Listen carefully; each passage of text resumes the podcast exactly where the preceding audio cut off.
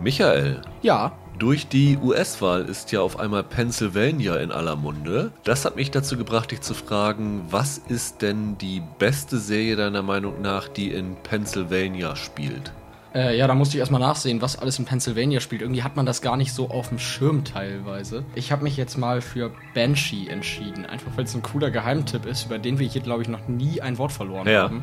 Und ich mag die Serie sehr gern. Da geht es um einen, so einen Meisterdieb, muss man eigentlich sagen, der halt aus dem Gefängnis freikommt und der dann quasi durch eine glückliche Fügung, nenne ich es mal, in der kleinen Stadt Banshee in Philadelphia äh, zum Sheriff wird und äh, sich dann Lucas Hood nennt als Sheriff. Und einerseits versucht er halt die Rolle zu verfolgen, um nicht aufzufliegen und gleichzeitig muss er unbedingt in Banshee bleiben, weil er seine Ex-Komplizin versucht aufzuspüren, die damals auch seine Geliebte war. Und wie das dann so ist, dann gibt's die üblichen Mafia-Gangster und ja, Verbrecher, mit denen er sich dann da als krimineller Sheriff rumschlagen muss. Und das ist eine sehr hübsche Serie. Ich glaube, vier Staffeln sind es am Ende gewesen. Eine sehr hübsche, kleine, sehr brutale Serie, die halt für Leute, die es auch ein bisschen, ich sag mal, blutiger mögen und, und derbe sehr, sehr witzig ist. Gedreht ist die aber auch nicht in Pennsylvania, ne? Nee, nee, ich glaube nicht. Weil das ist ja das, das Komische. Ich habe natürlich auch recherchiert und hatte ganz viele Serien, die halt in Pennsylvania spielen sollen, aber letztendlich in Los Angeles oder so gedreht sind. Ich glaube, als einzige, die wirklich in Pennsylvania gedreht worden ist, ist mir jetzt diese Apple-Serie Servant, die von Shyamalan, untergekommen. Ah, okay. Aber da wir gesagt haben, die in Pennsylvania spielen, habe ich mich dann für eine Sitcom entschieden. Und zwar nicht für The Office, die ja in Joe Bidens Heimat Scranton, Pennsylvania spielt, Stimmt, ja. sondern äh, für die Goldbergs, die ich ja hier schon öfter erwähnt habe. Natürlich. Die in Los Angeles gedreht worden ist, wie übrigens auch This Is Us, die auch in Pennsylvania spielen soll. Und die Goldbergs habe ich deswegen gewählt, weil sie auch sehr viele Pennsylvania Anspielungen haben. Also sie mit sehr viel mit Pennsylvania spielt, weil der Adam F. Goldberg, der die Serie ja gemacht hat, der ist ja in Pennsylvania aufgewachsen und zum Beispiel Bradley Cooper war, ich glaube, an einer Parallelschule oder so. so, so eine, die Ah. hatten so eine Rivalität, glaube ich. Und da taucht ja dann auch eine Figur Bradley Cooper dann in der Serie auf. Ja. Das fand ich so ganz schön authentisch für Philadelphia und habe mich dann dafür entschieden.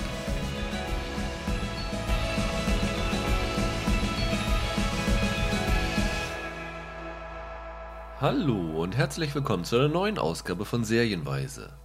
Mein Name ist Rüdiger Meier und ich begrüße heute ganz herzlich Michael Hille. Hallo. Ja, wie in der letzten Woche angekündigt, machen wir heute einen kleinen Rundumschlag und haben uns gleich vier Serien vorgenommen. Das heißt, es wird nicht so intensiv, so tief werden wie bei anderen Podcasts, aber so 15, 20 Minuten versuchen wir darüber zu sprechen. Ja. Und es handelt sich dabei um Serien, die teilweise jetzt schon gelaufen sind, alle sogar schon gelaufen sind, ne? Ich glaube ja. Mhm. sind alle schon gelaufen. Das heißt, wir, wir holen ein bisschen nach. Und zwar in der Reihenfolge, in der wir darüber sprechen wollen. Wir wollen beginnen, anlässlich der US-Wahl ganz passend, äh, mit The Comey Rule, die gerade bei Sky gelaufen ist. Dann haben wir uns zwei Amazon Prime Videoserien vorgenommen. Zum einen Utopia, ein Remake einer britischen Serie Genau. von Gillian Flynn, die auch Gone Girl geschrieben hat. Dann Truth Seekers, die neueste Kollaboration von Nick Frost und Simon Peck. Genau. Und zum Schluss machen wir was ganz Ungewöhnliches. Wir gehen ins klassische Fernsehen zurück und sprechen über Shadowplay, die gerade beim ZDF gelaufen ist, aber noch, ich glaube, bis Oktober 2021 in der Mediathek beim ZDF zur Verfügung steht. Das heißt, wir arbeiten ein bisschen was auf, was liegen geblieben ist. Wie immer, wenn ihr noch irgendwelche Tipps und Wünsche habt, gerne an serienweise.web.de mailen oder Twitter uns anpingen unter serienpodcast oder in den iTunes-Kommentaren oder auf unserer Webseite serienpodcast.de.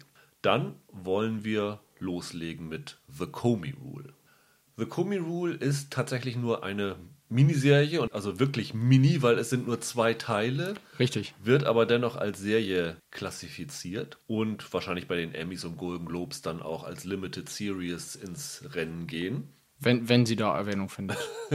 Das lass doch nicht durchblicken gleich, wie du sie fandest, Michael. Hab ich doch gar nicht. Hab ich doch gar nicht. Ich will's ja nur offen halten. Also. Und ja, es handelt sich dabei um die Verfilmung eines Tatsachenromans von James Comey, A Higher Loyalty, Truth, Lies and Leadership heißt es. Ja, genau. Und James Comey ist, wer sich ein bisschen für US-Politik interessiert und äh, der Name ist gerade im Vorfeld der Wahlen wieder hochgekommen, ja, der ehemalige FBI-Chef gewesen, der erst zum Hassobjekt der Republikaner geworden ist und dann zum Hassobjekt der Demokraten geworden ist und für viele Demokraten immer noch der Grund dafür ist, dass Donald Trump überhaupt im Amt ist. Denn äh, Comey hat damals in seiner Zeit als FBI-Direktor diesen Skandal um die E-Mails von Hillary Clinton, die auf ihrem Privatserver gelagert waren, untersucht.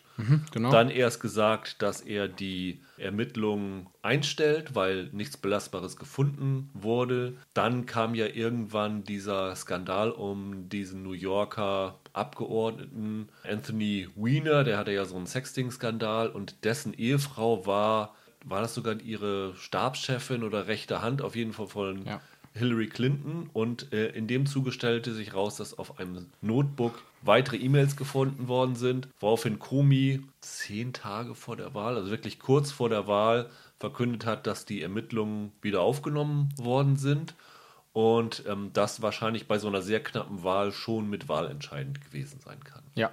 Dann fand ihn Donald Trump ganz toll und dann hat er ja sich geweigert, diese Loyalitätsforderung von Trump nachzukommen und auch im Zuge dieser Russland-Affäre Trumps Meinung nach sich falsch verhalten, wurde dann gefeuert. Dann gab es ja eine Kongressanhörung und alles Mögliche und er hat dann ein Buch geschrieben und das wurde jetzt adaptiert als Zweiteiler. Zwei Teile, wo gemerkt, die alle so 90 Minuten sind. Also als Miniserie wäre es eine Vierteiler mit 45 Minuten gewesen. Und die zwei Teile sind sinnhaft unterteilt in den ersten Teil. Das ist quasi die Zeit vor Trump, also diese gesamte Geschichte mit Clinton.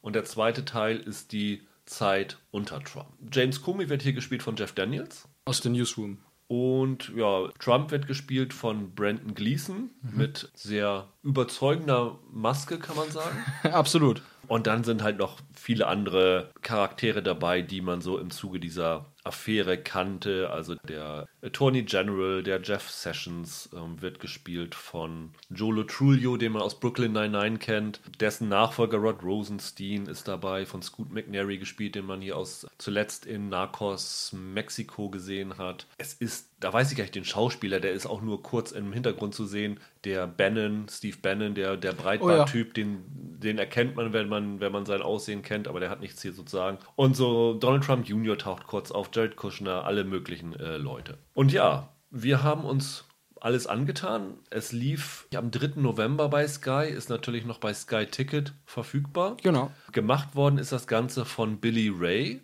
Der steht dahinter, der hat zuletzt diesen Clint Eastwood-Film Richard Jewell geschrieben.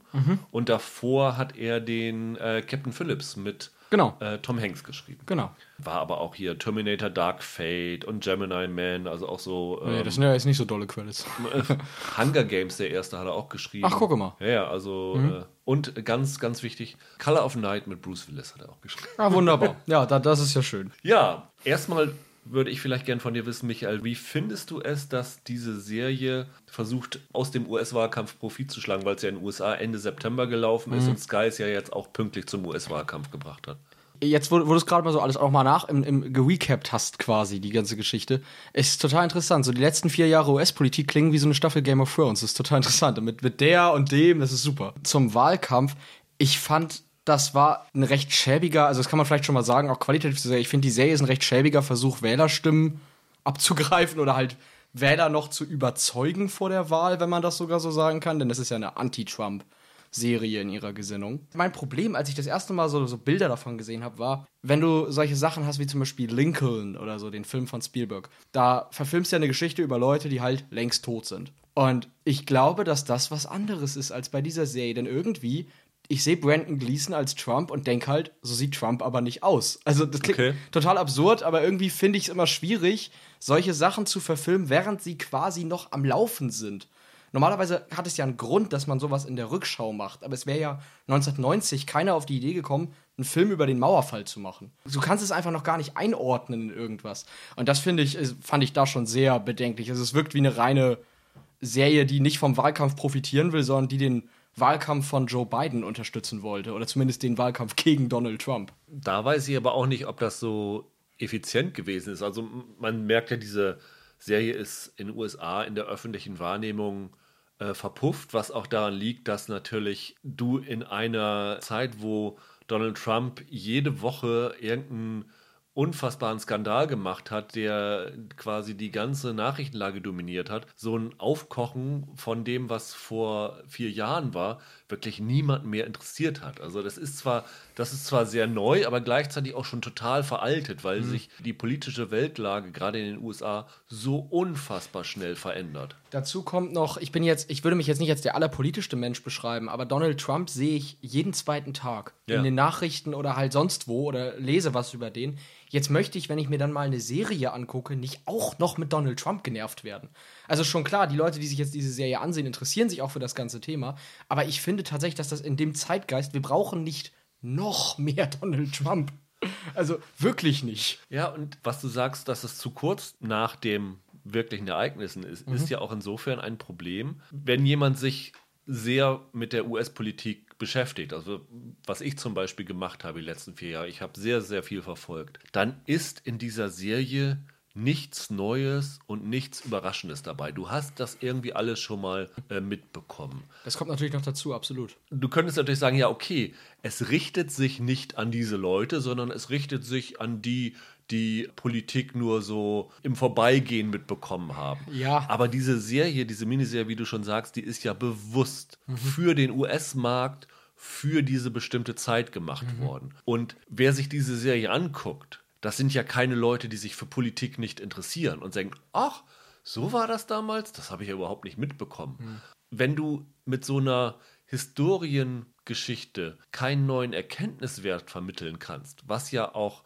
logisch ist, weil, wie du schon gesagt hast, es war nicht die Zeit, um das Ganze sacken zu lassen, dann ist diese ganze Serie überflüssig eigentlich. Ja, absolut. Also alle diskutieren darüber, was sagt Trump zu was, was, wie verhält sich Trump in der Corona-Pandemie? Ja. Wie, wie reagiert Trump auf Black Lives Matter und diese ganzen.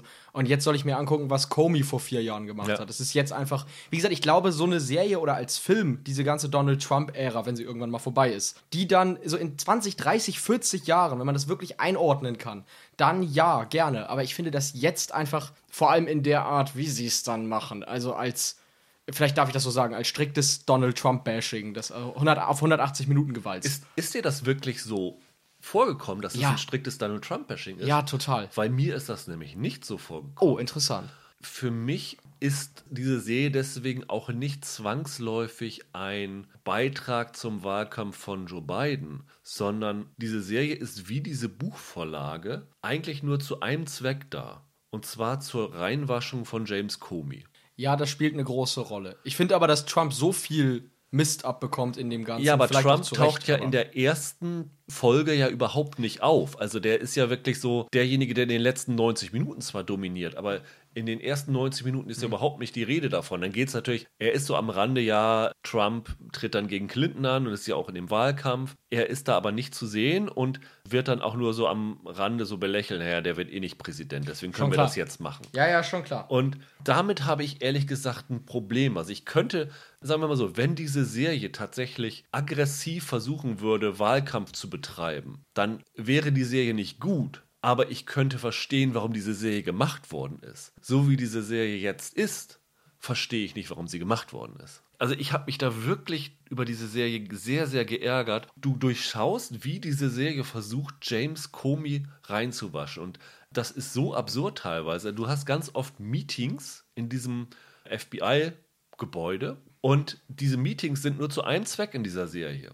Nämlich, dass James Comey sagt, was er jetzt macht und zwei oder drei Klaköre daneben sitzen und sagen, ja, Jim, du hast gar keine andere Wahl. Wo ich mir denke, okay, diese Szene braucht man nicht. Die ist wirklich nur dazu da, um zu sagen, ja, guck mal, auch der arme James Comey, der hat nur das gemacht, was er machen musste.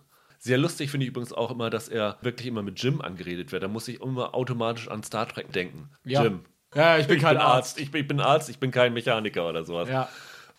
Ich finde, dass mein, mein Empfinden mit dem Trump-Bashing geht Hand in Hand mit dem, was du sagst. Weil was die Serie hier macht, ist halt ganz plumpe Schwarz-Weiß-Malerei. Comey ist immer der Gute in Ja. allem. Und Trump in der zweiten Folge ist der Böse, der, der gegen Comey agiert. Also, ich bin kein Donald Trump-Fan, aber ich fand, ich fand das wirklich schon fast absurd platt in der Figurenzeichnung. Also, auf die Spitze getrieben wird es ja durch die Besetzung. Also, Jeff Daniels, der sein, seine Newsroom-Rolle eigentlich eins zu eins Ja. unter dem Namen James Comey wiederholt. Absolut. Also, ich bin jetzt nicht der allergrößte Newsroom-Fan, finde die aber an sich in Ordnung. Aber was Jeff Daniels in dieser Comey-Rule-Serie macht, ist, seine, seine Auftritte bestehen eigentlich nur aus Monologen, in denen er mir und allen anderen Figuren im Raum erklärt, was das moralisch Gute ist und wie ich auch bitte alles, was gerade passiert, zu verstehen habe. Und das ging mir irgendwann so dermaßen auf die Eier. Weil, was, was, ist, das für, was ist das für eine Hauptfigur? Also, Das ist Serienfernsehen wie aus den 70ern, 80ern. Bevor der Anti-Held gekommen ist, Ja. hattest du so eine Figur, die immer richtig ist, immer perfekt, unfehlbar und so. Das ist so ein Archetyp, der wirklich längst im Serienfernsehen vergessen ist. teilweise, wenn dann, wenn Daniels dann fast schon in die Kamera guckt. Also tut er nicht, tut er nicht, aber Ja. und ich das, und ich denke, ich musste da teilweise hatte ich üble Flashbacks an den Adam West Batman, weißt du, der sich da, der sich da hinstellt und dann noch irgendwie sagt, es sind trotzdem Menschen Robin oder so. Das, das, das war so furchtbar und es ist dermaßen undifferenziert und selbst die Ära in den USA unter Donald Trump verdient einen etwas differenzierteren Blick auf die politischen Geschehnisse.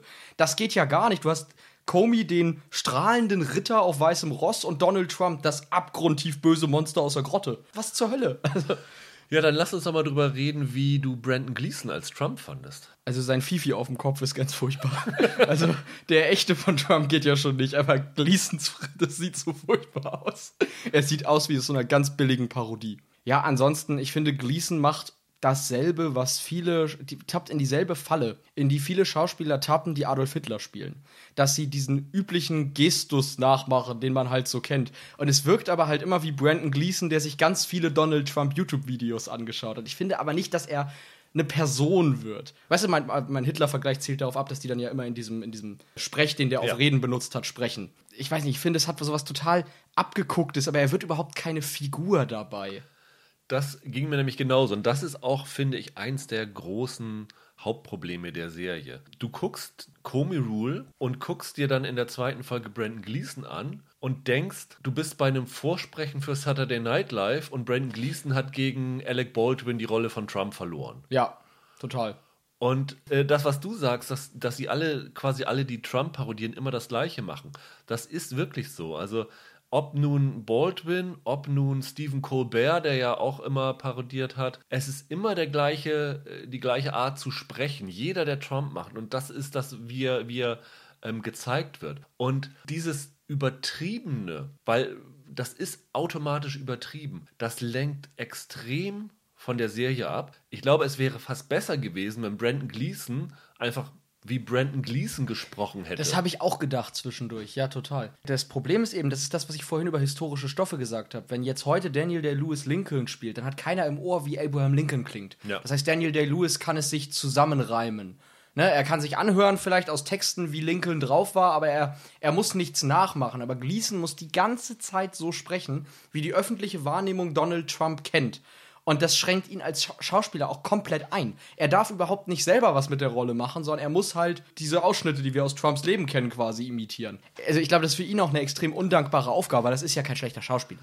Und Gleason. das Problem dadurch ist, ist, dass diese Serie dann in der zweiten Folge auch genremäßig komplett in eine andere Richtung fällt. Die erste Folge, wenn du die guckst, denkst du, okay, das ist hier ein Politdrama, das will mir erklären, wie das alles gelaufen ist und warum, ähm, warum Komi so gehandelt hat und, äh, und alles Mögliche. Und dann kommt diese zweite Folge und du hast plötzlich das Gefühl, du bist in der Polizatire drin. Ja, absolut. Das ist ein echtes Problem. Absolut. Und das ist nicht nur die Brandon Gleason-Rolle. Die Serie macht diesen fatalen Fehler, egal was man von diesen ganzen Flachpfeifen aus diesem Trump-Umfeld halten will. Aber in einer Serie kannst du nicht jede Figur wie eine Karikatur zeichnen. Wenn der Joe Tullio den Jeff Sessions spielt, diesen sehr unrühmlichen äh, Generalstaatsanwalt, geht der, verfällt er auch in so eine Saturday Night Live Karikatursache. Wenn Donald Trump Jr. oder Jared Kushner, die glaube ich in ein, zwei Meetings nur zu sehen sind, da auftauchen, dann werden sie immer so als, als Flachpfeifen abgebügelt. Auch von Trump übrigens. Das ist echt ein Problem, weil in dem Moment kann man diese Serie auch nicht mehr ernst nehmen.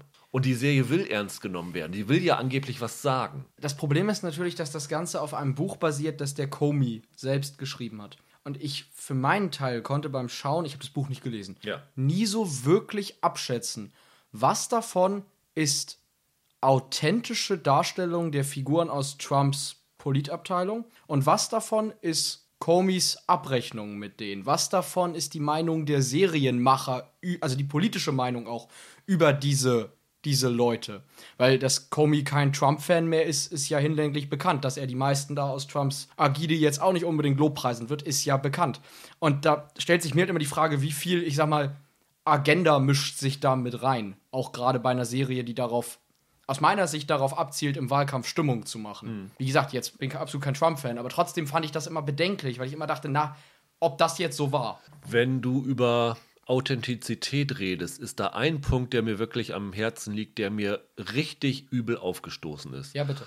Und zwar ist zu der Zeit, in der Comey im Amt war, ist es in Orlando zu diesem Massaker gekommen, zu diesem Amoklauf in diesem, ich glaube, es war ein Nachtclub für Homosexuelle, wenn ich mich nicht ganz Ah, ja, äh, ja. täusche. Da ist, ist ein homophober Amokläufer gewesen. Richtig. Hier in der Serie wird sozusagen, bekommt Eman Comey diese, diese Nachricht, dass da was passiert ist und das ist dann ja auch was, was in die Zuständigkeit des FBI fällt. Ja. Und die Serie packt Comey danach nach Orlando und lässt ihn zwischen den Leichen in diesem Nachtclub umhergehen in diesem Fall und da dann irgendwas sagen. Das ist eine Szene für zwei, drei Minuten oder so. In Wirklichkeit ist Comey fünf Tage nach diesem Anschlag nach Orlando geflogen. So habe ich es gelesen. Und wenn du jetzt diese Opfer von einem unfassbar ekelhaften Verbrechen als gesichtslose Figuren hin positionierst, damit Komi da einmal durchlaufen kann und gezeigt wird, was er ja doch für ein toller Typ ist, der das, äh, der, was der nicht alles für, für die Gesellschaft oder so tut, Den das bewegt und so weiter. Ne? dann ja, finde ich das gegenüber der Opfer echt Ja. widerlich. Und das hat mich wirklich angekotzt. Das war tatsächlich eine Szene, wo ich sofort gestoppt habe, um zu googeln, ob das so war. Da kam es mir nämlich extrem fishy vor. Genau, das mir auch. Ich mir, das konnte ich mir schlicht nicht vorstellen. Ich habe das damals mit dem Amoklauf in der Realität mitbekommen, aber ich habe jetzt nicht Comys Rolle darin verfolgt. Aber ja, das war spätestens der Moment, wo ich sofort gegoogelt habe, gedacht habe, na, also komm, erzähl mir nichts. So wird es nicht gewesen sein. Und äh, leider ist es dann ja auch Ja. so. Das finde ich dann absolut unmöglich. Und da hatte die Serie bei mir total verloren. ja. Und sie ist einfach nicht gut. Und sie ist echt, obwohl sie nur, was sind das ungefähr, 180 Minuten? Ja. Also drei Stunden. Das ist ja im Serienbereich Bereich sehr kurz. sehr kurz, aber trotzdem kam mir das unfassbar lang vor. D- Dazu kommt noch, ich hatte die ganze Zeit ganz unangenehme Erinnerungen an The Loudest Voice von letztes Jahr mit Russell Crowe als Ja. dieser Roger Ailes. Ich hatte ganz unangenehme Erinnerungen an die Serie. Ich fand, das ähnelte sich in der Machart sehr, auch in der Absicht.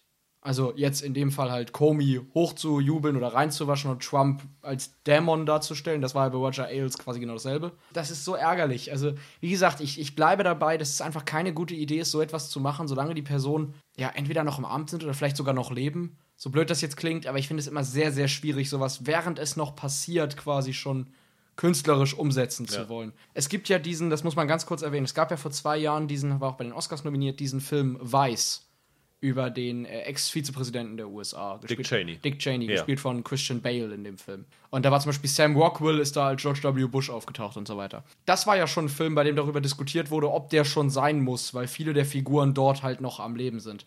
Aber Weiss konnte sich das erlauben, weil die Sachen, um die es ging, also die Amtszeit von Dick Cheney halt vorbei ist und man dementsprechend einigermaßen heute beurteilen kann, wie sich Dick Cheneys Rolle auf die US-Politik, auf die Spaltung in der Gesellschaft und so weiter ausgewirkt hat. Und diese Trump-Serie jetzt hat einfach schlicht keinerlei Bedeutung. Der, der Witz ist, egal wie diese Wahl jetzt ausgeht, die Ironie ist ja, die Serie ist jetzt schon nicht mehr relevant.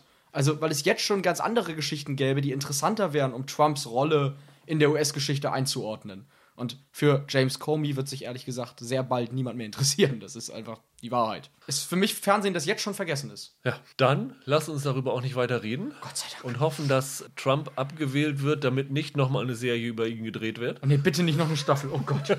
Oh mein Gott. Comey, bitte kein weiteres Buch. Reicht Und jetzt. wir gehen dann über zu Utopia. Utopia ist bei ähm, Amazon am letzten Freitag, glaube ich, gestartet, ist äh, komplett verfügbar gewesen, waren acht Folgen. Wir haben beide acht gesehen. Und es ist das Remake einer britischen Serie, die vor, äh, wie lange ist sie her? Sieben Jahren, 2013. 2013 hieß auch Utopia, ist von Dennis Kelly gemacht worden, der jetzt gerade diese Serie The Third Day gemacht hat, die bei Sky lief. Ja.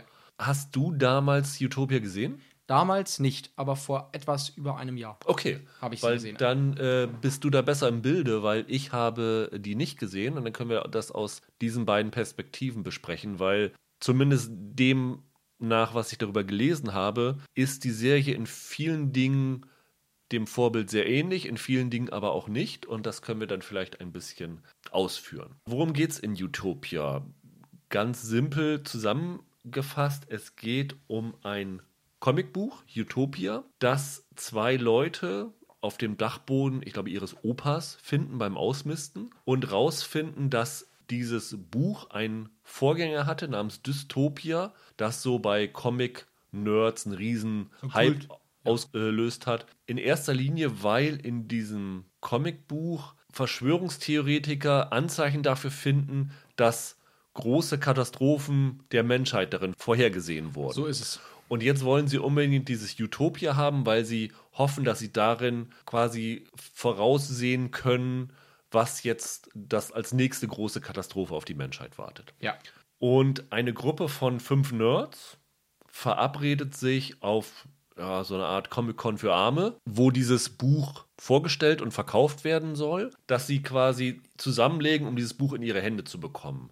Und so tun, als ob sie gar nicht so richtig interessiert sind, alle so kleine Gebote abgeben und am Ende kommt einer und kauft das Buch für, für diese Gruppe zusammen ein. Das Problem ist, dass sie nicht die einzigen sind, die hinter diesem Comicbuch her sind, sondern auch noch zwei Killer, die jeden töten, der dieses Utopia zu Gesicht bekommen hat. Und parallel dazu wird relativ deutlich, dass diese Katastrophe, die in diesem Utopia vorhergesagt wird, längst eingesetzt hat. Nämlich äh, jede Menge Schulkinder sterben an einem ominösen Virus, an einer Pandemie, die umgeht. Es wird ein Fake-Fleischfabrikant, der ein Produkt namens Simpro, also Simulated Protein heißt es, glaube ich, herstellt. Also ähm, Künstliches Protein. äh, der wird gespielt von John Cusack. Und der hat in seiner Firma einen Virologen, gespielt von Rain Wilson, der glaubt, dass dieses Virus, das der bei den Kindern umgeht, ein Virus ist, das er in Peru bei Fledermäusen entdeckt hat. Diese Dinge werden parallel erzählt und der große Clou des Ganzen ist, das stellt sich am Ende der ersten Folge raus. Also wie immer bei uns ist ja die erste Folge für uns Fair Game, dass wir darüber sprechen Ja. und alles, was darüber ist, nicht spoilern. Es stellt sich raus am Ende der ersten Folge, dass die Protagonistin dieses Comicbuchs Utopia, Jessica Hyde, real existiert. So ist es. Und die trifft auf diese Gruppe und ja, zusammen versuchen sie rauszufinden, was hinter dieser, mit diesem Virus, hinter dieser Verschwörung und allem Möglichen steckt. Ja, eine Serie über ein Virus, das sich global verbreitet und mutige Verschwörer. Ist eine Serie für Querdenker. Ja. Wenn man so will, oder? Ja. da können wir gleich nochmal drauf zu sprechen kommen, weil das ist für mich eins der, womit ich wirklich ein Riesenproblem hatte. Aber erst einmal vielleicht auf den Vergleich mit diesem britischen Vorbild. Erstmal, wie fandest du das britische Original? Wie verhält sich das Remake dazu? Und wie sehr gleicht das Remake dem Original? Ich arbeite es mal in der Reihenfolge Ja. ab. Also das britische Original finde ich absolut großartig. Okay. Das sind zwei Staffeln, sind jeweils sieben Folgen, also insgesamt nur 14 Folgen. Und das ist eine dermaßen visuell durchgeknallte und großartig inszenierte Serie. Das hat tatsächlich visuell sehr viel von Tarantino an vielen Stellen, muss man sagen. Gerade weil sie auch sehr gewalttätig ist und sehr brutal. Also es erinnert sehr an Tarantino und vielleicht so ein bisschen gemixt mit David Lynch oder so.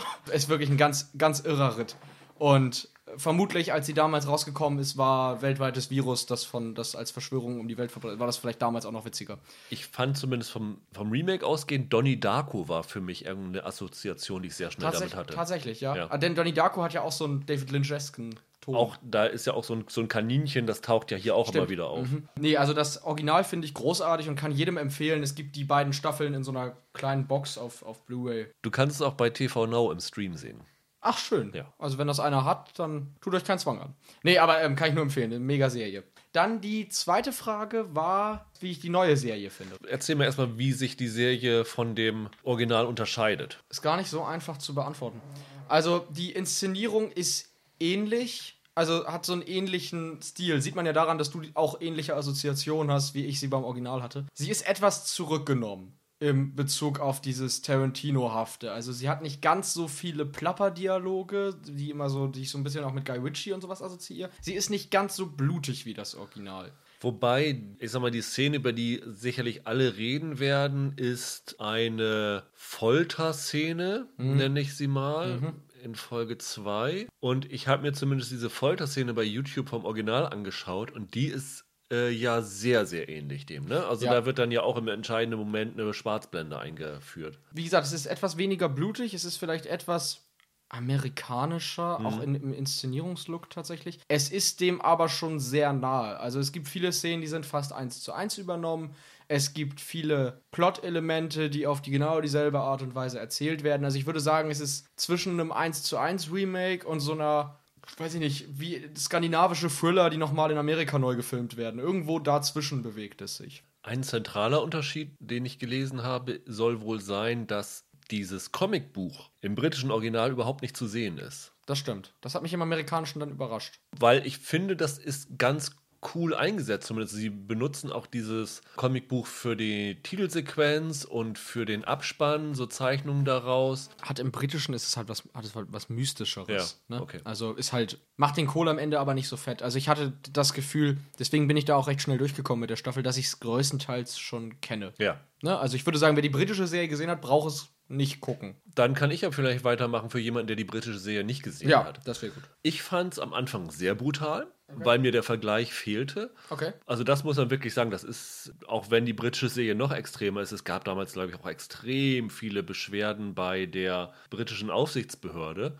Ja. Äh, vor allen Dingen wohl wegen eines Amoklaufs Mhm. an einer Schule, den diese Serie jetzt nicht übernommen hat, Richtig. was ich äh, ehrlich gesagt sehr gut finde, weil äh, Amokläufe an Schulen kann ich ehrlich gesagt in Serien nicht mehr sehen. Das finde ich ein bisschen befremdlich. Aber was so Blut, Folter, äh, Morde angeht, ist die Serie auch nicht harmlos. Also da wird auch äh, immer mal wieder Leuten in den Kopf geschossen und das Blut spritzt und äh, Nee, nee, harmlos ist sie nicht. Nein, nein. von daher fand ich es nicht, nicht, nicht ohne. Und ich fand es tatsächlich auch am Anfang sehr originell. Wenn du die britische Vorlage nicht kennst, dann denkst du dir, okay, da traut sich jemand was. Das ist eine Geschichte, die man so noch nicht gesehen hat. Der Look ist cool.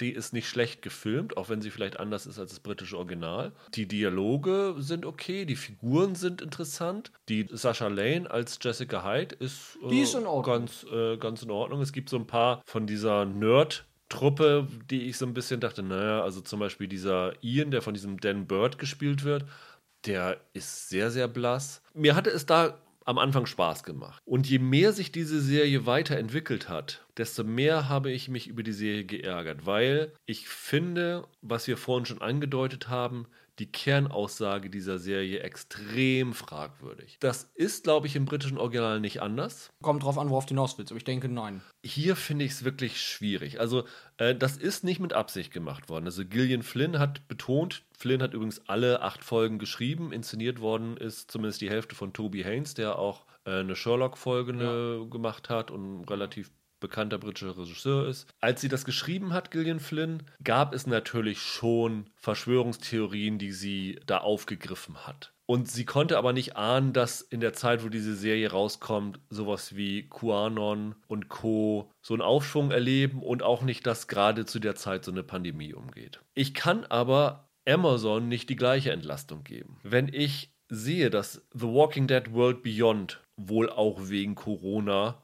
um ein halbes Jahr verschoben worden ist. Wenn ich sehe, wie sowas Banales wie Biohackers um ein paar Monate verschoben worden ist, weil die Zuschauer falsche Assoziationen zur Pandemie ziehen könnten, dann frage ich mich, wie ein Anbieter wie Amazon eine solche Serie auf die Menschheit loslassen kann in dieser Phase. Nicht, weil es hier um eine Pandemie geht. Ich finde, da kann man Suspension of Disbelief Ja. einsetzen, da kann man sich von trennen. Aber eine Serie zu machen, in der Verschwörungstheoretiker die Helden sind und die Klugen sind, die die einzigen sind, die das Böse treiben, der Wissenschaftler und der Industrie und äh, was weiß ich alles durchschauen, ist so eine fragwürdige Botschaft in der heutigen Zeit, wo ich mir denke, da hat es auch ein bisschen was mit einer Verantwortung von einem Streaming-Anbieter zu tun. Ja, ist ein bisschen schwierig. Also ich habe, wie gesagt, ich habe die Originalserie im letzten Jahr gesehen und fand da logischerweise halt unbedenklich, weil es halt ist halt eine kultige Geschichte, ähm, die so ein bisschen was von Kevin Smith oder so hat und fand das halt, das war halt eine, ist eine Gaga-Serie quasi. Jetzt das Remake, da habe ich dann doch, also ich habe es ja eben auch als Witz gesagt, aber diese Serie für Querdenker, diesen Gedanken hatte ich dann doch ein paar Mal beim Gucken und habe auch gedacht, na, ob das jetzt der richtige Zeitpunkt war, diese Serie neu aufzulegen. Wie gesagt, einerseits konnten sie das nicht wissen, als sie das gemacht haben, jetzt das Remake. Und wie gesagt, das Original sowieso gar nicht. Andererseits, jetzt gerade ist es halt das falsche Klima für so eine Geschichte. Ja, und vor allen Dingen, weil das nicht nur Verschwörungstheoretiker sind, sondern weil die Verschwörungen, an die sie glauben, die in dieser Serie ja auch real sind, genau diese Verschwörungen nachzeichnen, Ja, ja. die in Wirklichkeit von, von diesen Leuten verbreitet werden. Gillian Flynn hat sogar in Interviews zugegeben, dass diese John Cusack-Figur, der übrigens ganz ordentlich spielt, diesen sinistren Chef von dieser Biotech Company, Endlich mal wieder, würde ich hinzufügen. dass der bewusst an Bill Gates angelehnt ist. Ja, ja, ist er auch. Und Klar. das siehst du auch. Ja, Und die ja, ja. Verschwörungen, die er macht, sind auch genau das, was Bill Gates unterstellt wird. Ja, richtig, richtig. Und wenn man es nicht besser wüsste, Ja, dann würdest du denken, Gillian Flynn ist eine der höchsten Quanon-Funktionäre, die es geschafft hat, eine Serie zu, äh, unterzubringen, die genau Wasser auf die Mühlen von Attila Hildmann und Co. ist. Ja, total. Die britische Serie hat diese Figur auch und da hat sie auch Erinnerungen an Bill Gates und Co. geweckt. Da ist es aber nicht ganz so offensichtlich. Das hat Flynn fürs amerikanische Publikum noch mehr in diese Richtung gedrängt. Ist jetzt gerade sehr ungünstiger Zeitpunkt. Finde ich auch. Ja, Amazon hätte das jetzt wirklich nicht releasen müssen. Wobei man natürlich sagen muss, wann dann? Also in, in ein oder zwei Jahren wird es da auch nicht besser aussehen. Von diesem Punkt abgesehen ist die Serie aber auch nicht perfekt. Also die hat schon ziemliche Längen zwischendurch und ziemliche Schwächen zwischendurch. Also dann diese Love Story, die da zwischen so Zweien mit eingebaut wird und all sowas. Wie mit Kindern hier umgegangen wird. Ich möchte einfach nicht mehr so äh, dieses ja, Kinder als Killer und was weiß ich sehen. Ah, ich find's echt schwierig. damit hatte ich jetzt, hatte ich jetzt gar kein so Problem, aber man merkt tatsächlich, dass sie eine Geschichte, die eigentlich aus sieben Folgen besteht, auf acht Folgen sozusagen erweitert haben. Also man merkt, dass da ein bisschen Leerlauf zwischendurch aufkommt, dass die Geschichte eigentlich etwas besser getaktet ist. Also es, sie haben das ein bisschen aufgedunsen, das merkt man tatsächlich. Wie gesagt, also mein Problem ist bei der Serie, das ist jetzt natürlich ein bisschen blöde, aber ich finde sie tatsächlich halt in dem Moment redundant, in dem man das Original halt kennt. Auf, auf jeden Fall, das kann ich mir gut vorstellen. Ja. Und mein Problem ist halt, ich weiß dann halt nicht, warum ich das Remake trotz der Sachen, die es genauso gut macht wie das Original, halt irgendwie loben oder empfehlen soll, wenn ich halt denke, guckt sich halt einfach das Original an. Da habt ihr sogar den Vorteil, dass ihr nicht auf die zweite Staffel erst noch warten müsst, sondern ihr könnt sie halt schon direkt gucken. Ist die zweite Staffel beim Original eine direkte Fortsetzung? In, ja, ja, jein. Nein, nicht direkt. Nee, ne? Nein. Weil, äh, so wie die Serie hier endet, die erste Staffel, ähm, spekulieren sie definitiv auf eine zweite Staffel und anscheinend auch auf eine richtige Fortsetzung von dem Ganzen. Ich kann nur hoffen, dass es nicht gemacht wird. Also, da jetzt sozusagen noch eine zweite Staffel über den Ether zu jagen, fände ich von Amazon echt verantwortungslos. Total. Ich glaube auch tatsächlich, dass man jetzt als Zuschauer im Jahr 2020 sogar das Original besser unbedenklich gucken kann als die neue Serie, weil du automatisch dadurch, dass du merkst, das ist ein paar Jahre älter und so, Ja. nicht dieses Beigeschmäckler hast. Ja. Also ich glaube, dass es, wenn du weißt, du guckst was von 2013 und da geht es um einen Bill Gates plus Weltverschwörung, dass du einen anderen Blick drauf hast, als wenn du weißt, dass es gerade dieses Jahr erschien. Ja. Ich glaube tatsächlich, dass es beim Schauen sich anders anfühlt und deswegen, ich kann nur sagen, wie gesagt, Bogen drum und vielleicht lieber das Britische anschauen. Okay. Dann lass uns mal mit Truth Seekers weitermachen, wo es im weitesten Sinne auch ein bisschen um Verschwörungstheoretiker geht. Ja. Äh, zumindest eine Figur ist dabei äh, eine. Ist ebenfalls bei Amazon Prime Video gelaufen, ebenfalls letzten Freitag gestartet, ebenfalls acht Folgen, aber da ist schon mal das Erste, was die Serie für mich sehr viel freundlicher als Utopia macht. Die Folgen sind nur 30 Minuten lang und nicht äh, 50 Minuten lang. Ich begrüße es immer, wenn Sachen Ja. kürzer sind. Deswegen muss ich auch sagen, habe ich gerne diese acht Folgen zu Ende geguckt, obwohl ich durchaus mit dieser Serie nicht komplett konform gehe. Aber 30 Minuten Folgen gucke ich einfach schnell. Also die, die Hemmschwelle ist bei mir geringer. Ich habe es auch schnell durchgeguckt, aber mit freudiger Enttäuschung. Also, also Okay. was heißen soll, dass ich, dass es Laune gemacht hat, es zu gucken, aber dass ich nach jeder Folge dachte, hm, irgendwie, ich hatte mir eigentlich mehr erwartet Ja. von euch. Ich hatte erwartet von diesen vier Serien, die wir uns hier vorgenommen haben, dass ich jetzt hier sitze und sage, ja, pff, Utopia, Comey Wool, bäh. aber jetzt hier, Truth Seekers, das ist es jetzt für mich.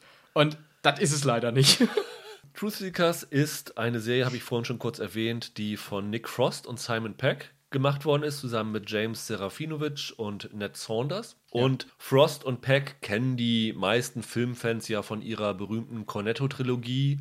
Also Shaun of the Shaun Dead. of the Dead ging's los, dann kommen Hot, Hot Hot Fuzz. Fuzz und dann The World's End. äh, genau, The World's End. Die beiden sind ja so im britischen Comedy-Bereich echte Stars. Die meisten werden Peck sogar eher noch von seiner Rolle in äh, Star Trek, in den J.J. Abrams-Filmen als Scotty kennen. Oder noch mehr Mission Impossible, wo er ja den, den Q spielt seit einigen Genau. Jahren. Also die Q-Rolle. Die beiden haben tatsächlich aber auch im Fernsehen begonnen. Also sie haben Ja. vor, ist es 20 Jahre her? Ich glaube 20 Jahre diese Serie Spaced gemacht. Genau, genau. Kenne ich leider nicht. Kennst du die? Nur einzelne Folgen. Totaler Kult. Gilt so als Geheimtipp, genau.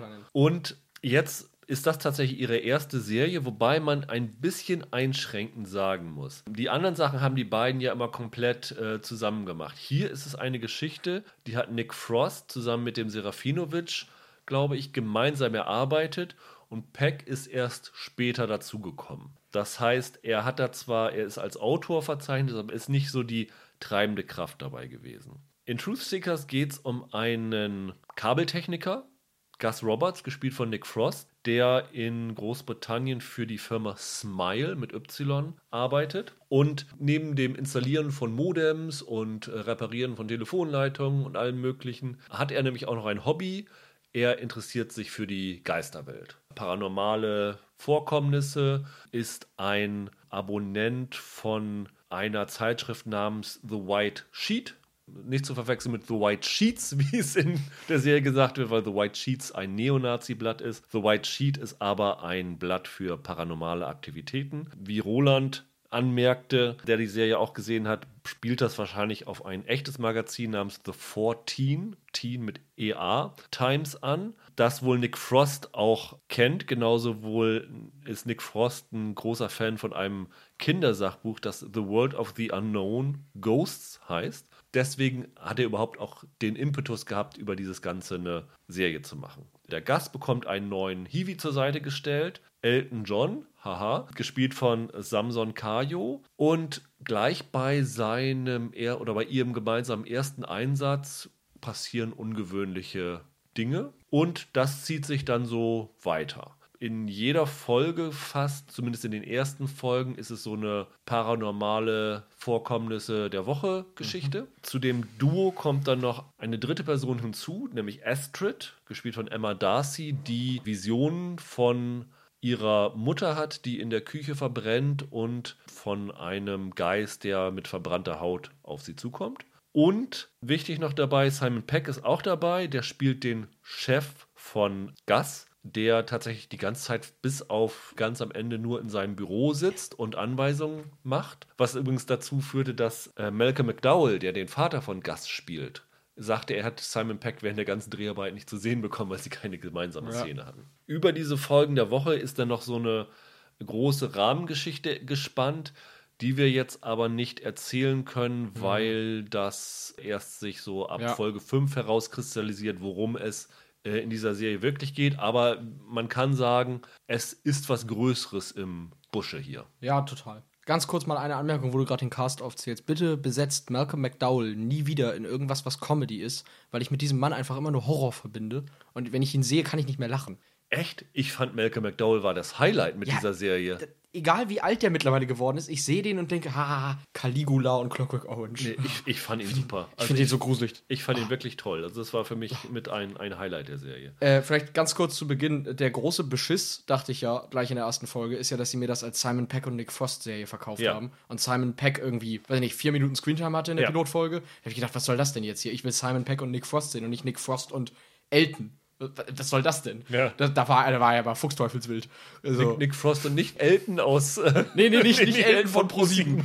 um Gottes Willen, nein, nein. Das wäre vielleicht noch lustiger gewesen. Ja, vielleicht wäre das besser gewesen. Ähm, nee, aber da, da war ich echt, da habe ich gedacht, was soll das denn jetzt? Also, wenn du mir Simon Peck und Nick Frost versprichst, dann will ich Nick Frost nicht mit einem anderen im Duo haben. Und Simon Peck sitzt auf seinem Hintern rum. Ich glaube, das ist auch das große Problem der Serie, dass man da mit falschen Erwartungen reingehen Total. könnte. Nicht nur, dass du erwartest, oh, jetzt ist dieses wirklich traumhafte Duo, dass ich die Bälle spielerisch zuwerfen kann. Also wer Shaun of the Dead gesehen hat, das ist ja großartig komisch gewesen.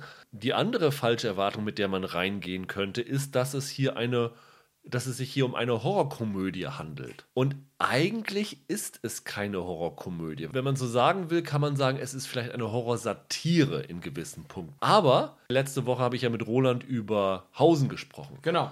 Ich fand Truth Seekers unheimlicher als Hausen. Geht mir auch so. Weil auch da sind wirklich echt unheimliche Dinge. Und das ist was, was du, glaube ich, im Vorfeld nicht so erwartet hättest. Ich habe Shaun of the Dead damals gesehen, ich fand es super, aber es ist jetzt wirklich schon lange her. Das muss man sagen, die nehmen das Genre, das sie parodieren, schon immer ernst. Aber sie machen sich in ihren Filmen mehr darüber lustig als jetzt in dieser Serie. Ja.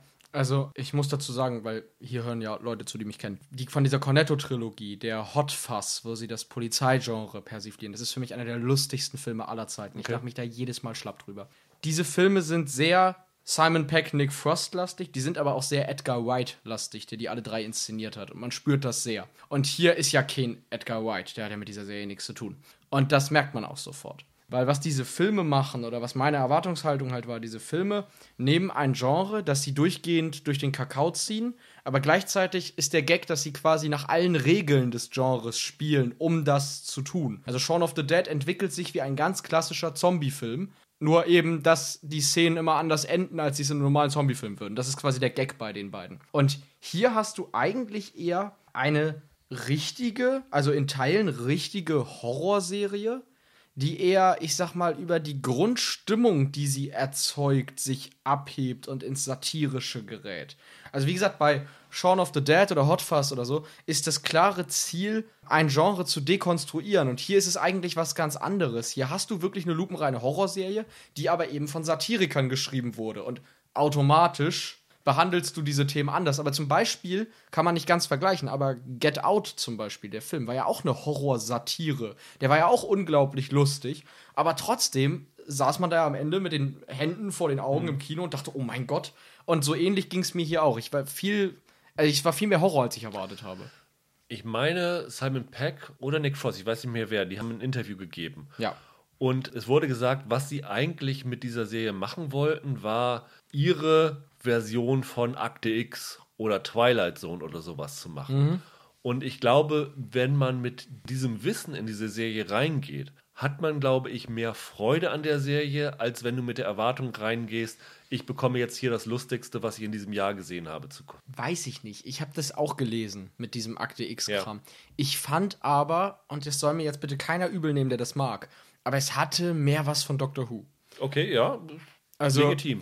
ich sag's mal so, ich bin jetzt nicht der größte Doctor Who-Fan. Ich finde, es hatte oft so ein bisschen diesen leicht, ja, ich mag jetzt nicht das Wort trashig benutzen, aber schon diesen doch trashigen Stil, den Doctor Who für mich hat. Also so ein bisschen dieses britische, ja, wie soll ich sagen, diese Understatement-Fantasy, für, für, die, für die für mich Doctor Who steht, wo es halt nicht so ausladend und, und exploitativ wird, sondern wo das alles immer so, so eine britische Bürgerlichkeit Ja. hat. Egal wie fantastisch die Elemente sind. Und ich fand, so ähnlich war das hier auch. Und deswegen, ich muss sagen, auch wenn ich es teilweise echt gruselig fand, so ganz haben mich die Geschichten ehrlich gesagt nicht überzeugt. Was aber auch daran liegt, dass ich keinen der Charaktere, außer vielleicht McDowells Charakter, wirklich interessant fand tatsächlich. Also zum Beispiel der Elton ging mir tendenziell eher ein bisschen auf den Geist. Ja, du denkst ja am Anfang auch, äh, dieser Gag, dass sie einen schwarzen Elton John nennen, das ist natürlich auch irgendwie ein bisschen sehr konstruiert. Man muss aber sagen, dass gerade dieser Gag für mich zu dem größten Lacher geführt hat, weil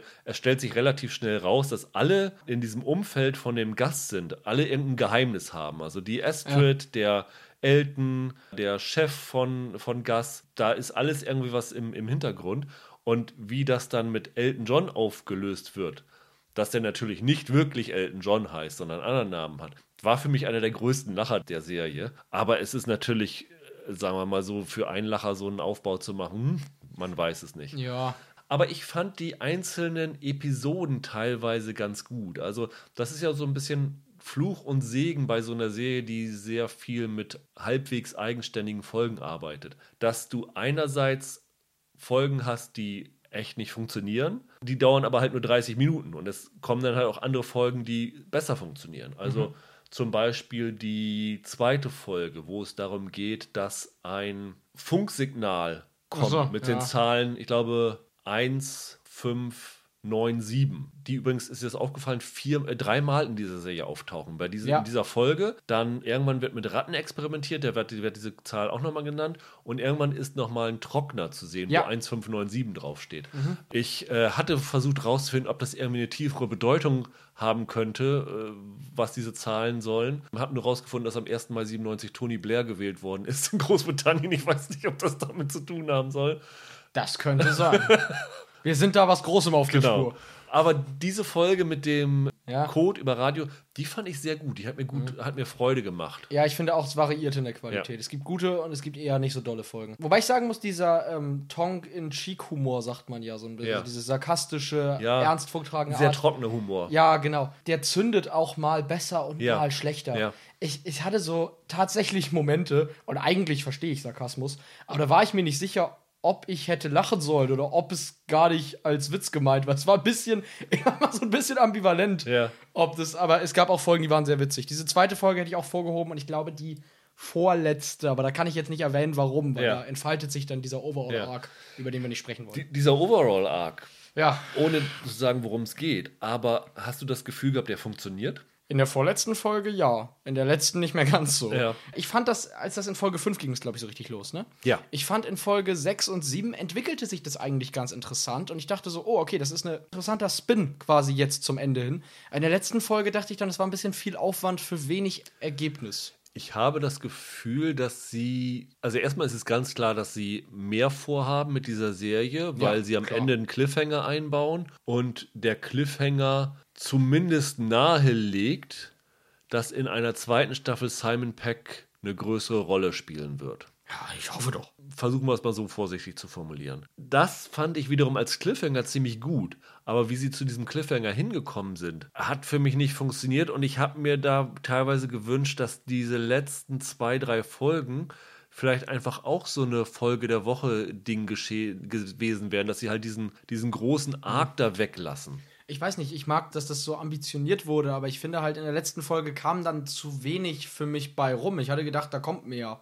Und jetzt habe ich eher das Gefühl, ich wurde verladen und Ja. muss auf Staffel 2 warten, bis sich das bezahlt macht. Und weiß ich nicht. Ich- Also ich muss auch sagen, ich bin so ein bisschen Cliffhanger müde.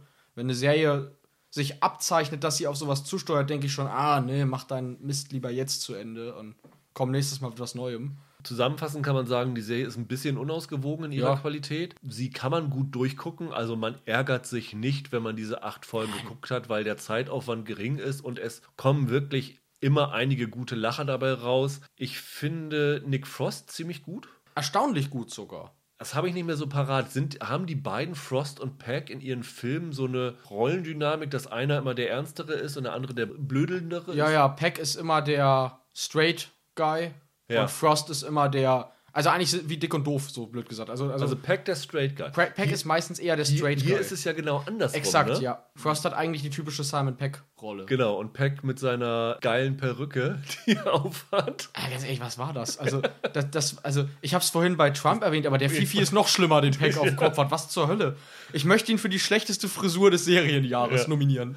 Aber der, der Frost in dieser relativ ernsten Rolle, der funktioniert echt gut. Und ich finde, was sie auch ganz gut hinkriegen, ist dieses Geisterjäger-Faszination rüberzubringen. So dieser Typ und auch diese, diese Extrem-Nerds. Also dieser Gast hat dann ja auch einen YouTube-Channel, davon kommt ja auch der Name der Serie, der heißt Truth Seekers, wo er dann irgendwelche so bizarren Videos dreht, und so, wo er vor irgendwelchen Häusern ist und sagt, ja, Ja, ja. hier und so. Truth Seekers klingt ja schon wie Mythbusters Ja, oder so, ne?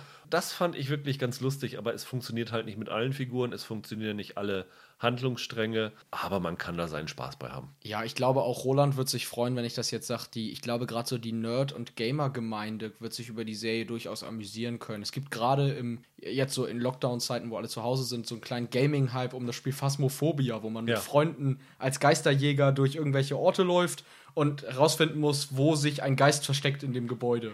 Und so ein bisschen hat mich das immer daran erinnert. Und ähm, ich glaube, wer da aktuell so ein bisschen in der Szene drin ist, der hat da schon Spaß mit. Und sorry allen Doctor Who-Fans, aber gerade ihr solltet vielleicht auch mal reinschauen, auch wenn ich nicht zu euch gehöre. Für euch könnte es was sein. Dann kommen wir zu unserer letzten Serie, Ja, die man tatsächlich bei keinem der großen Streaming-Dienste findet, sondern in der ZDF-Mediathek.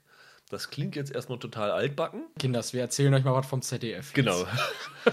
Aber ich fand es ganz sinnvoll, dass wir auch hier drüber sprechen, weil es doch eine der ambitionierteren und auch kostspieligeren Fernsehserien ist, die in den letzten Jahren gekommen ist. Durchaus. Lief letzte Woche, ich glaube, an vier Abenden, wenn ich mich nicht Genau, richtig. täusche. Immer zwei Folgen.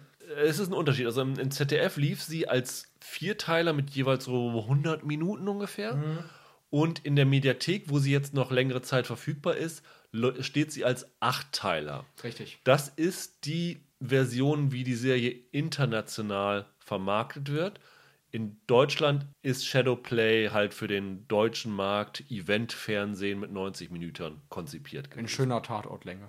Worum geht's um Shadowplay oder wie die Serie offiziell heißt, Schatten der Mörder Shadowplay. Die Serie wurde in der Presse als ZDF-Versuch bezeichnet, sich an Babylon Berlin anzuhängen. Ist da ist auch ein bisschen was dran. Ja, ist auch ein nachvollziehbarer Gedanke. Ja. Also ähm, historische Serie, sehr international inszeniert, sag ich mal. Also nicht so diese deutsche Piefigkeit aus dem Tatort, sondern schon recht ambitioniert, amerikanisch aussehend inszeniert, sehr hochwertig. Also ich habe es auch, als ich das erste Mal gelesen habe, habe ich auch Ja. gedacht, oh guck mal, das ZDF macht jetzt auch Babylon Berlin. Genau, ist eine Co-Produktion, nicht nur eine deutsche, sondern Mhm. auch von einer äh, kanadischen Produktionsfirma dabei. Ja. Das wahrscheinlich auch der Grund ist, warum Taylor Kitsch aus John Carter of Mars und äh, X-Men, True Detective, die zweite Staffel. Battleship, Friday Night Lights Ja, ja. Äh, dabei ist. Der ist ja Kanadier. Und er spielt einen Polizisten aus Brooklyn, der im Jahr 1946 ins zerstörte Berlin kommt und dabei helfen soll, eine Polizeieinheit in Berlin aufzubauen. In der amerikanischen Besetzungszone, muss Genau. man auch sagen. Also Berlin ist in vier Zonen unterteilt, was Genau. hier auch relativ effektiv eingesetzt wird. Total. Und er trifft dort auf eine Polizistin, gespielt von Nina Hoss. Elsie Garten heißt sie. Und die führt halt eine Riege von fast nur weiblichen Polizisten. Also es steht, es sitzt, glaube ich, ein älterer Herr da drinne, was natürlich darstellen soll, dass die meisten Männer in Krieg gestorben sind oder in Kriegsgefangenschaft sind und deswegen die Frauen Ja, oder aufgrund von Kriegsverwicklungen nicht unbedingt Genau. für den Polizeidienst in Frage kommen. Und aufgrund der Kriegsverwicklung, das ist tatsächlich auch historisch so überliefert, durften die noch keine Waffen tragen. Das Genau, heißt, ja. die haben abgesägte Stuhl- und Tischbeine benutzt, um Verbrecher zur Strecke zu bringen. Ja, genau. Man wollte die, die Deutschen sozusagen nicht gleich wieder bewaffnen. Erstens das und zweitens ähm, gab es auch, ich glaube, es war so eine Phase von einem halben Jahr, wo sie das, wo das wirklich so war. Genau. Dann sind, äh, glaube ich, Gummiknüppel irgendwann ausgeliefert worden. Da gab es eine gewisse Materialknappheit. Richtig, genau. Die beiden versuchen gemeinsam einen Doppelmord zu klären an zwei GIs, die brutal hingerichtet worden sind. Der Zuschauer erfährt sehr schnell, warum. Es ist eine Kellnerin, Karin, gespielt von Marla Emde, die ist von diesen beiden GIs vergewaltigt worden und sie wurde von einem Frauenarzt, Ja. Spitzname Engelmacher, gespielt von Sebastian Koch, quasi eingefangen, damit sie Rache üben kann, damit er sie dann für seine Zwecke dann wiederum einsetzen kann. Genau, also Und- er hat ihr quasi diese, die Möglichkeit gegeben, Rache zu nehmen, Ja. weil er sie damit jetzt in seiner Hand Genau, hat. er hat so eine Armee auch an Frauen, die Die ihm Gefälligkeiten schulden. Genau. Und die beiden Polizisten versuchen halt mit ihren Hiwis diesem Engelmacher auf die Spur zu kommen. Genau. Und parallel dazu wird aber auch noch erzählt, dass der ähm, Taylor Kitsch, Max McLaughlin, einen Bruder hat. Moritz, gespielt von Logan Marshall Green, Der aussieht wie Tom Hardy. der aussieht wie Tom Hardy, den man auch in vielen Serien kennt. Also Quarry zum Beispiel damals hat er die Hauptrolle Ja, ja, gehabt. ja, ja. Ich kann nicht vergessen, äh, dass er der Bruder von Ryan aus The O.C. war, der dann äh, von Marissa niedergeschossen worden ist. In Filmen war er zum Beispiel in Prometheus, Ja. im Alien-Film zu sehen und in einer kleinen Rolle in Spider-Man Homecoming. Und ich werde nie vergessen, wie mich gleich zwei Leute beim Film gucken gefragt haben, Ist es Tom Hardy? warum Tom Hardy so eine kleine Rolle in dem Film hat. ähm, er sieht einfach genauso aus. Ich Ja. verstehe es einfach nicht. Der ist ein GI und ist in Berlin unterwegs und der nimmt Rache an Nazis. Und er nimmt so Rache, dass er, die beiden heißen Max und Moritz, die Streiche aus Max und Moritz nachspielt. Und so ist eigentlich die Ausgangslage für diese acht Folgen. Geschrieben wurden sie alle von Mons Morland, der die Brücke geschrieben hat. Genau. Hat auch einige Folgen inszeniert. Und gedreht worden ist, ist in Prag auf dem Gelände einer alten Zuckerfabrik, die halb abgerissen war. Ein riesiges Set. Und das muss man auch sagen, das ist so ein bisschen wirklich wie Babylon Berlin. Die Kulissen sind wirklich eindrucksvoll. Also das hat mir wirklich, mich wirklich begeistert. Ich muss sagen, ich mochte die ganze Serie. Als ich, wie gesagt, das erste Mal davon gehört habe, dachte ich auch, oh je, das ZDF versucht jetzt genau dasselbe und es wird bestimmt doof werden, weil das meistens so ist, wenn man versucht, sich an sowas dran zu hängen. Mir hat es aber echt gefallen. Ich muss sagen, auf diesem Gelände übrigens, da in Prag, war ich tatsächlich mal. Nein. Doch, schon ein bisschen her, aber ich war ja mal in Prag und bin tatsächlich auf diesem Gelände auch mal gewesen. Ist ganz witzig, weil man tatsächlich. Und, und warum? wir waren damals mal mit der Schule da und wir haben uns da ganz viele verschiedene Sachen angeguckt und das war eine der Sachen, wo man tatsächlich langlaufen konnte. Und, und war das da schon alles niedergerissen? Ja, ja, ja, ja. Okay. Und da konnte man tatsächlich langlaufen quasi. Also nicht jetzt direkt da, wo es wo es runtergekommen war, Ja. aber über das, das ist ein sehr großes Gelände und da konnte man rüber. Total eindrucksvoll. Und äh, schön, dass man da jetzt was gedreht hat. man erkennt es auch wieder, wenn man mal Ja. da war. Ist ganz witzig. Nee, mir hat die Serie tatsächlich gut gefallen. Und eigentlich hatte ich, als ich damit angefangen, ich habe es tatsächlich jetzt regulär im ZDF geguckt, überhaupt keinen Bock, es mir anzugucken.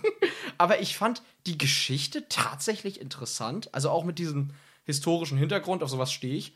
Dann, ich, mir haben die Schauspieler wirklich gut gefallen. Ich fand, wenn ich das sagen darf, Sebastian Koch einfach herrlich in der Rolle. Wirklich, also ich bin ein kleiner Fan von Sebastian Koch und er spielt das wirklich richtig gut. Taylor Kitsch fand ich auch total super. Ich weiß gar nicht, es war irgendwie, es war ganz komisch, aber ich habe mich jeden Abend diese vier Tage gefreut, dass es weitergeht. Es hat mir wirklich sehr, sehr gut gefallen. Das heißt, du hast die Serie auf Deutsch gesehen. Ganz normal in der ZDF. Ich habe sie auf Deutsch gesehen auf ZDF. Weil ich habe da im Vorfeld die ersten zwei Folgen bekommen. Also die ersten zwei Folgen als 45 Minuten, so wie sie jetzt in der Mediathek stehen.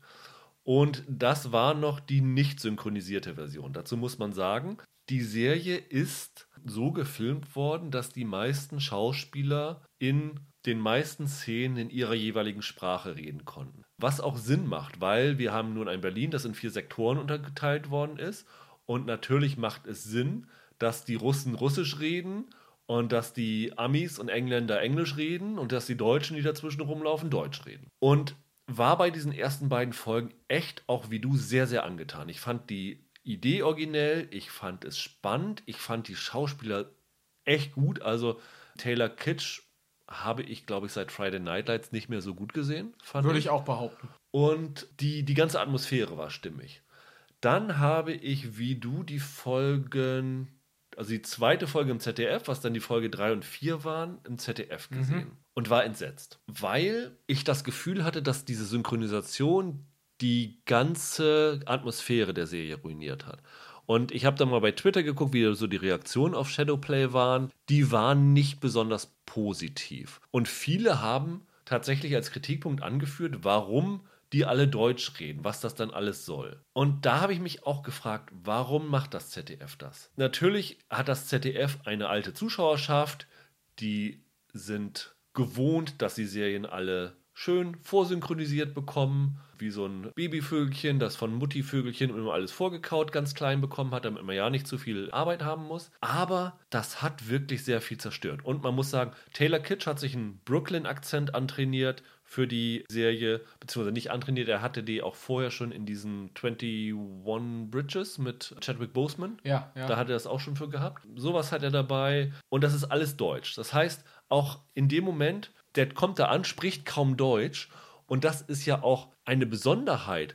Das ist ja so diese Fish-out-of-water-Geschichte. Ich komme irgendwo hin und kann mich da nicht verständlich machen. Ja. Und das ist ja ein großer Aspekt von dieser Serie auch, dass er da eigentlich noch so ein Außenseiter ist. Und das kommt halt nicht rüber, wenn die alle Deutsch reden. Es macht aber auch die gesamte Atmosphäre, weil irgendwas, wenn du was synchronisierst, ist es immer, leidet immer die Hintergrund-Tonspur darunter. Das ist richtig. Die Atmosphäre. Ich habe dann tatsächlich danach gesagt, nee, ich gucke mir das nicht weiter im ZDF an und habe mir die anderen Folgen in der Mediathek angeguckt und fand die wieder besser. Und ich bin mir ganz sicher, dass das an der Synchro liegt. Wer also diese Serie geguckt hat im ZDF und gesagt hat, oh nee, das äh, gefällt mir so überhaupt nicht, sollte vielleicht nochmal in der Mediathek der Originalfassung den Chance, die Chance geben, weil da hast du Englisch, Russisch und Deutsch und du kannst ja zumindest die Untertitel für Gehörgeschädigte, glaube ich, äh, dazuschalten lassen. Sodass du auch, auch die Sachen, die du vielleicht nicht verstehst, mitbekommst. Aber das macht so einen Unterschied. Ich, ich kenne das Argument. Ähm, ich habe auch hinterher einmal kurz ins Englische reingeguckt. Ja. Ich kenne das Argument, gibt es ja auch immer wieder bei Filmen, bei sowas wie Inglourious Bastards oder so, was ja auch davon lebt, dass sie alle unterschiedliche Sprachen sprechen. Oder Der dritte Mann ist ja auch so ein Film, wo einer nach, nach Wien kommt und kein Deutsch spricht. Wenn man zuerst im Deutschen anfängt, mich hat es jetzt tatsächlich nicht gestört, weil ich es auch vorher wusste. Also ich hatte vorher schon mitbekommen, dass das so sein wird. Und deswegen habe ich es quasi im Mindset sofort abgetan unter dem Punkt, ja, liegt jetzt an der Synchro. Mich hat es deshalb nicht gestört. Ich kann das Argument verstehen, wer da jetzt mehr so, ich sag mal, empfindlich dafür ist, sollte sich tatsächlich in der Mediathek ansehen. Aber von der Synchro mal abgesehen, finde ich, ist das eine ziemlich prima gemachte Krimiserie. Ja. Mit, vielleicht mit der Einschränkung, dass ich mir irgendwie, und das ist gar keine echte Kritik an ihrer Leistung, dass ich mir eine andere Schauspielerin als Nina Hoss für die Rolle gewünscht hätte. Ich kann es gar nicht begründen, aber so vom Typ her hat sie für mich nicht ganz zu dem Charakter Frau gepasst, den sie da gespielt hat. Ich kann es gar nicht richtig begründen. Ich habe mir immer gewünscht, dass. Ich kann dir nicht mal einen Namen nennen, aber dass Ja. irgendwer anders als Nina Hoss irgendwie ein bisschen unglücklich war ich mit ihr. Ich fand sie tatsächlich echt gut. Also hat mich überhaupt nicht gestört. Ich Ja. fand sie als echt, äh,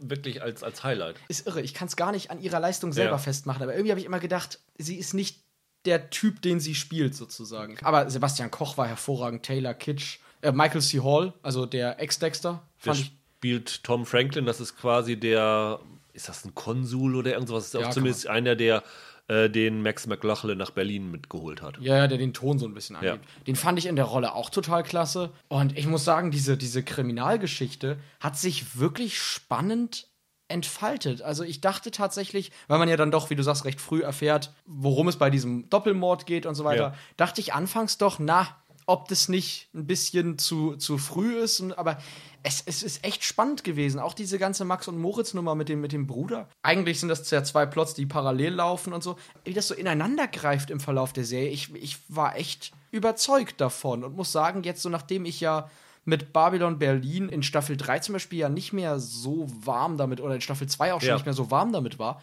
hat mir Shadowplay jetzt doch wirklich das gegeben, was ich mir von den Babylon Berlin Staffeln Mhm. erhofft hätte. Ich bin aber auch ein Fan von Die Brücke und ich finde, es hat einen ähnlich zynischen Ton, wie Die Brücke ihn hatte.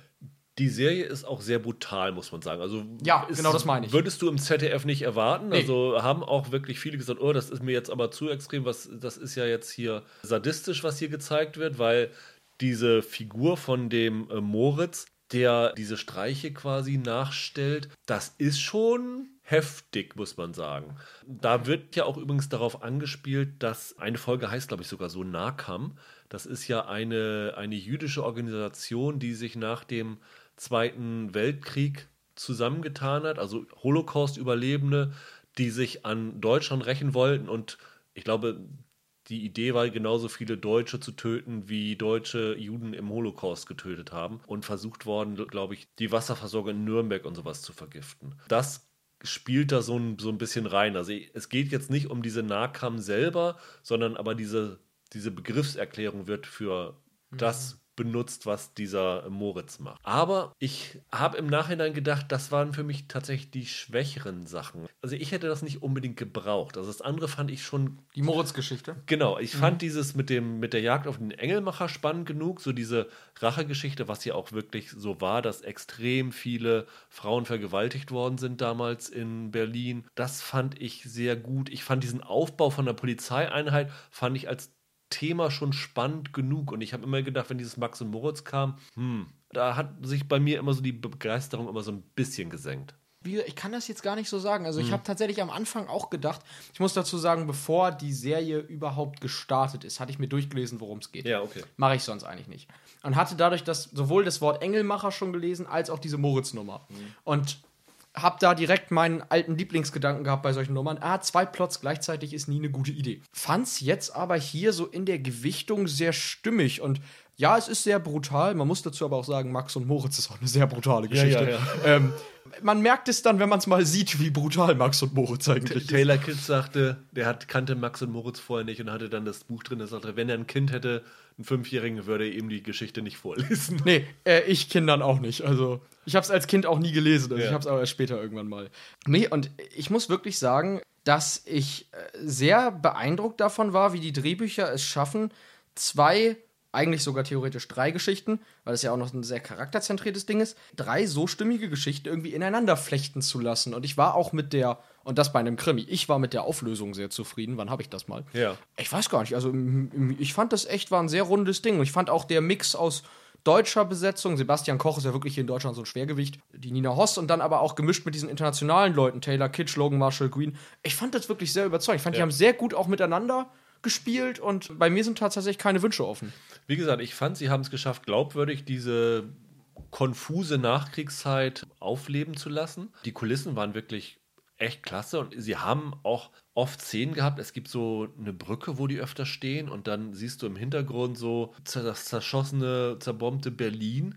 Das muss ja mit CGI oder so gemacht Ist worden es, sein. Ja fand ich echt gut, zumindest jetzt auf dem Monitor, weil ich es auf der Mediathek gesehen hatte. Auch es gibt irgendwann eine Riesenexplosion. Die sah echt mhm. spektakulär aus. Mhm. Also billig war das sicherlich nicht, das haben sie gut gemacht. Es gab so ein paar Inszenierungsdinger, wo ich gedacht habe, das war jetzt nicht besonders gut gemacht. Also ein Ding, was sich durch alle Folgen zieht, ist, das ist fast wie in einem in der Doku, wo du ja so Interviewsequenzen hast, wo eine Figur vor neutralem Hintergrund zu irgendeinem geschichtlichen Vorkommnis was sagt und dann dieser so ein Licht quasi immer übers Gesicht schwenkt und so ein Schatten dann immer erzeugt. Wo verschiedene Figuren erzählen und ich bin nicht sicher, ob es überall ist, aber zu größten Teilen ist es so, dass sie eine Backstory von ihren Figuren ja. erzählen. Ja. Und das wirkte auf mich so ein bisschen wie jemand, der etwas über eine Figur erzählen wollte, aber nicht genau wusste, wie er das in eine Handlung einbindet und dann diese, diesen Erzählmechanismus sich ausgedacht hat, der mich immer aus dieser Geschichte rausgerissen hat. Möglich. Ich glaube, dass es tatsächlich an Dokus erinnern sollte, so wie es gemacht war und dass das der, der Witz hinter diesem Inszenierungsmittel war. Ich kann verstehen, dass einen das rausreißt, weil es mit der Immersion bricht, die so eine Serie erzeugt. Aber ich glaube, dass es beabsichtigt diesen dokumentarischen Touch hat. Ich fand es gar nicht so hm. verkehrt. Was ich noch erwähnen muss, ist neben einem ganz tollen Mini-Auftritt von ich verrate einfach nicht, wen er spielt, aber Martin Wuttke ist kurz dabei. Okay. Das, der ist richtig super. Ich bin ein großer Fan von Martin Wuttke, ist ein ganz starker Schauspieler, der immer ein bisschen unterschätzt wird. Der hat hier einen ganz schönen Gastauftritt. Der Komponist von der Musik in der Serie. Das ist ein Franzose, dessen Namen ich wahrscheinlich falsch aussprechen werde, aber Naf Nathaniel Mechali oder so, der ja unter anderem die Musik von den äh, 96 Hours Film mit Liam Neeson und okay. sowas äh, komponiert hat. Den fand ich richtig stark hier. Mir hat die Musik extrem gefallen. Das war, hat für mich sehr zur Atmosphäre irgendwie beigetragen. Guck mal, so sind die Geschmäcker unterschiedlich. ich fand die Max Musik extrem nervig und teilweise deplatziert. Nee, ich fand das also für mich einer der Kritikpunkte an der Serie gewesen. Okay, ich fand das extrem ja. atmosphärisch. Ja, aber wie gesagt, am Ende sind wir dann doch trotzdem zu fast zur gleichen Meinung. Ich glaube, du fandst sie noch einen Tick besser als mhm. ich, aber ich finde auch, damit kann man nicht viel falsch machen. Ist für so, was so deutsche Serien 2020 angeht, sicherlich eine der besseren. Und Total. wie gesagt, es, sie ist in der Mediathek. In der Mediathek ist sie auf Deutsch und im Original. Also ich kann allen nur ans Herz legen, Guckt es euch im Original an, weil Taylor Kitsch hat auch so eine sehr langsame, sehr betonte Art zu reden. So, es erinnert irgendwie so an Beruhigungs-CDs, wie er spricht. ähm, das, Autogenes Training. genau, so, ne? das ja. fand ich irgendwie ganz, ganz schön. Hat mir gut gefallen. Also, ähm, ja, gut besetzt, gut gedreht. Ja. Und ähm, auch spannend. Und ich finde, letzten Endes ist der Babylon-Berlin-Vergleich gar nicht so passend, weil es gibt da natürlich Parallelen in der, in der, ich sag mal, in der grundsätzlichen Konzeption, aber es ist schon eine andere Serie. Und um ehrlich zu sein, im Vergleich jetzt zur letzten Babylon-Berlin-Staffel, finde ich, ist das fast die bessere Alternative. Muss würde ich einfach würde sagen. ich und so unterschreiben, ja. Dann haben wir vier Serien durch. Äh, nächste Woche gehen wir auch in die Geschichte wieder. Wie schon angekündigt, werde ich mit Roland über äh, The Crown sprechen. Da freue ich mich jetzt schon drauf. Und wir werden versuchen, nochmal wieder an Mandalorian anzuknüpfen. Ah ja. Bis dahin, habt ein schönes Wochenende. Vielleicht guckt ihr ja eine der vier Serien, über die wir geredet haben. Macht's gut. Ciao, ciao. Ciao.